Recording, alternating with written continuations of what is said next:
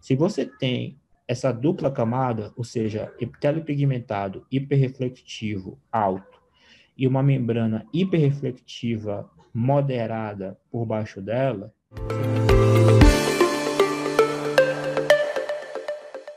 é, esse foi o trabalho que a gente é, é, publicou na Ophthalmology. O primeiro autor foi, foi nosso amigo, né, Camila? Joãozinho, João Oliveira Dias, é, que brilhantemente demonstrou o seguinte: a gente pegava o paciente, a gente falava sobre membrana subclínica, ou seja, o paciente tinha DMRI, ele ia lá para o Bascom, ele ia injetar um olho. E a gente não dava a mínima para o olho injetado. A gente queria fazer uma CTA do outro olho. Por quê? Porque a gente queria saber se o paciente injetado no olho tinha algum tipo de alteração no outro. Certo? E o que foi que a gente percebeu? Fazendo o OCTA desses pacientes, 14% tinham algum tipo de fluxo ou algum tipo de membrana subclínica no olho contralateral ao olho que seria tratado, certo? E dentro desse grupo, aproximadamente 21% exudou, ou seja, teve que ser injetado também no olho contralateral. Então, a importância do OCTA, quando me perguntam muito é, é, em aulas por aí afora, importância do OCTA em DMRI, eu acho que esse slide fala por si próprio. É, a partir do momento em que você tem o OCTA e a capacidade de acompanhar ambos os olhos, não adianta simplesmente tirar uma foto bonita da membrana que você está injetando. Você tem que olhar o olho contralateral também, porque se houver algum hipersinal, primeiro, se o paciente tem uma membrana subclínica no outro olho, é subclínica, certo? A gente não trata imagem, a gente trata o paciente. Esses pacientes que tinham membrana subclínica eram pacientes 20-20 ou 20-25, sem história de metamorfopsia, ou seja, assintomáticos. Se o paciente não tem nenhum tipo de sintoma, a gente não trata, não injeta, mas a gente acompanha de uma forma mais próxima, certo? Aqui algumas imagens, todas essas membranas subclínicas são membranas tipo 1, ou seja, abaixo do epitélio pigmentado da retina certo? Essas membranas elas podem aumentar de tamanho e não é porque elas aumentam de tamanho que elas irão, na verdade, evoluir com um quadro de fluido.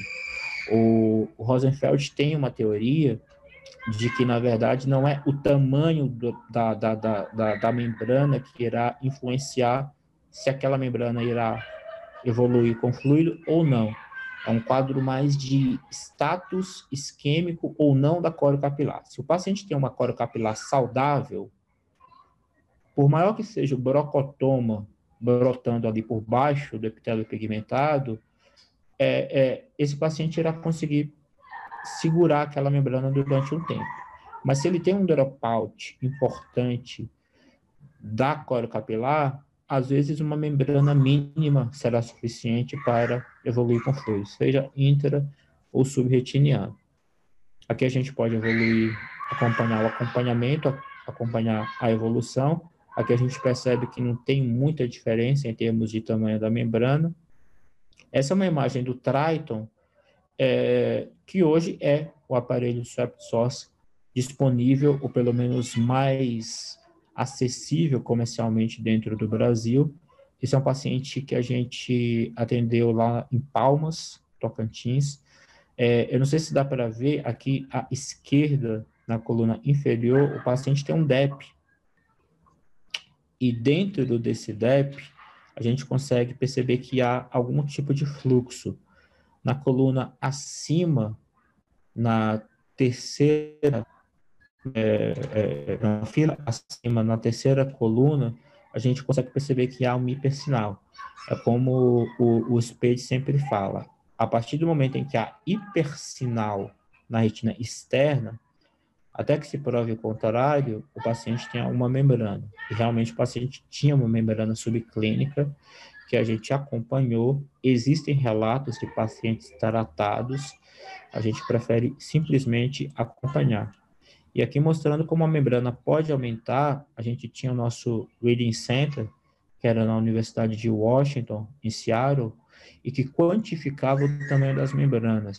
Eu sempre tive o interesse em saber o quanto que o tamanho das membranas influenciava no, no fato daquela membrana exudar ou não. E eu me lembro do Rosenfeld simplesmente falar: é, é, fica quieto, não tem nada a ver, tá bom?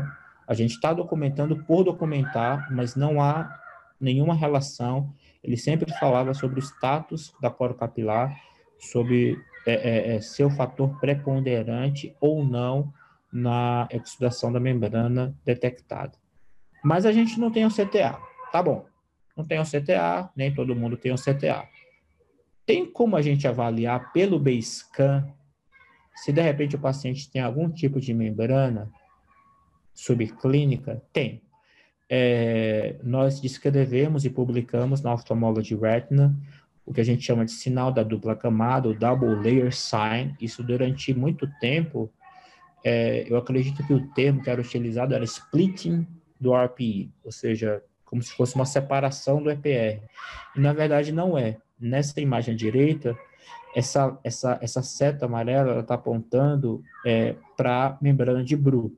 Percebam que o EPR está muito mais hiperreflectivo e tem uma outra linha de uma hiperreflectividade baixa por baixo do EPR. Não tem como não ser a membrana de Bru. Se você tem essa dupla camada, ou seja, epitélio pigmentado hiperreflectivo alto e uma membrana hiperreflectiva moderada por baixo dela, você tem o sinal da dupla camada. E a gente percebeu que o Basecamp, na hora que comparava com a imagem do ACTA, o Basecamp mostrava uma boa sensibilidade e uma boa especificidade na detecção de membrana subclínica. Tudo membrana tipo 1. Ou seja, é, a gente não tem ACTA, mas isso não serve de desculpa para estudar melhor a imagem do, do, do Basecamp, do OCT que a gente tem na nossa prática diária, certo?